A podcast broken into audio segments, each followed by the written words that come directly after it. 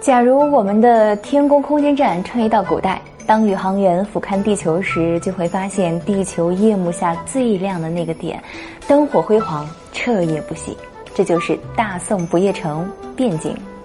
作为第一个取消宵禁的王朝，宋朝人的夜生活不仅可以宵夜喝酒、唱 K 听戏，还可以看电影、做头发。这玩累了呢，竟然还有滴滴打车送你回家。今天我们就来聊一聊积贫积弱的大宋王朝的夜晚，这个市民娱乐的巅峰时刻。首先，第一点，民以食为天。宋朝呢，堪称美食的天堂啊！这炒菜是宋朝发明的，油条是宋朝发明的，汤圆儿据说也是宋朝发明的。如果没有宋朝啊，现在中国的美食可能要少一半了。这么热爱美食的宋朝人，餐饮业不是一般的发达。从五星级酒楼到平民小吃街，应有尽有。最具代表性的就是二十四小时营业的酒楼。据说在汴京城内，星级大酒店就有七十二家，其中最出名的便是樊楼，竟有五层楼之高。登上顶楼，甚至可以看到巍峨的皇宫。到了晚上，酒楼内外灯火通明，宛如仙境，还常有美丽的歌舞妓女穿梭演出，美如神仙妃子啊！大文豪苏轼就经常和老友陈继常在酒楼嗨到半夜。不过这陈继常的妻子柳氏呢，非常的彪悍，她一回家晚了就要跪搓衣板。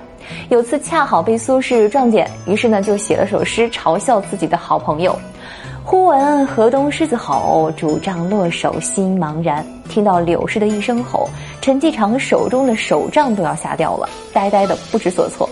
从此，这“河东狮吼”这个成语呢，就用来形容那些彪悍的妻子和怕老婆的丈夫了。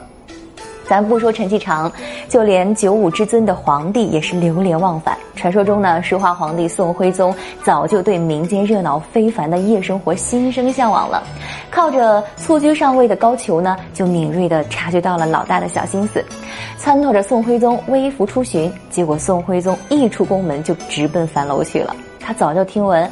樊楼有位绝代美人李师师，以后每逢夜色降临，他便偷溜出去密会美人，惹得满城呢都是关于二人的八卦绯闻。除了高大上的樊楼，东京还有平民可消费的夜市小摊儿，南北风味一应俱全，四季美食各不相同，而且价格相当实惠。夏夜。还有各种凉拌冰饮，生腌水木瓜、麻粉条子、梅花酒、紫苏饮、砂糖绿豆、荔枝糕。冬晚呢，则是各类蒸煮热食最受欢迎，盘兔、猪皮肉、煎饺子、野鸭肉。这里呢，不仅仅是吃货的天堂，还是懒人的天堂，因为在宋朝就有外卖了。一到饭点儿，各餐厅小二都会走街串巷的吆喝。订餐的人呢，只要大声告知即可，马上给你送来。当然了，除了吃喝，送人还有丰富的精神生活，比如看个电影或者欣赏一场精彩的相扑比赛、足球比赛。宋朝城市的娱乐中心叫瓦舍，瓦舍里的勾栏就相当于电影院。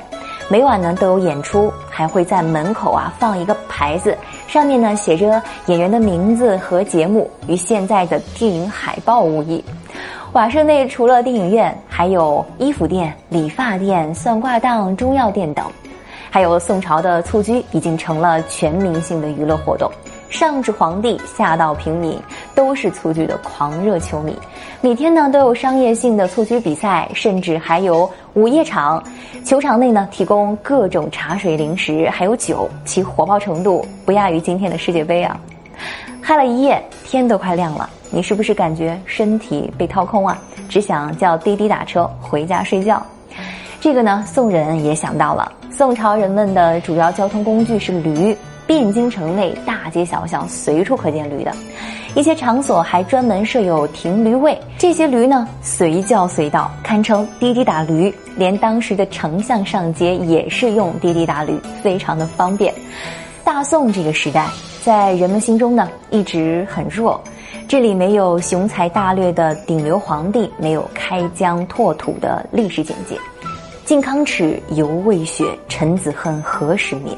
但实际上，宋朝一直是学者们心中中华文明的集大成者。陈寅恪曾经说过：“华夏民族之文化，历数千载之演进，造极于赵宋之势，后见衰微，终必复振。不过，大概也是因为过于文明，所以才会被更加善战的少数民族所灭。最近热播的《梦华录》中，复现了一个繁华的汴京。如果你也想领略一下大宋不夜城的魅力，不如去电视剧中看看吧。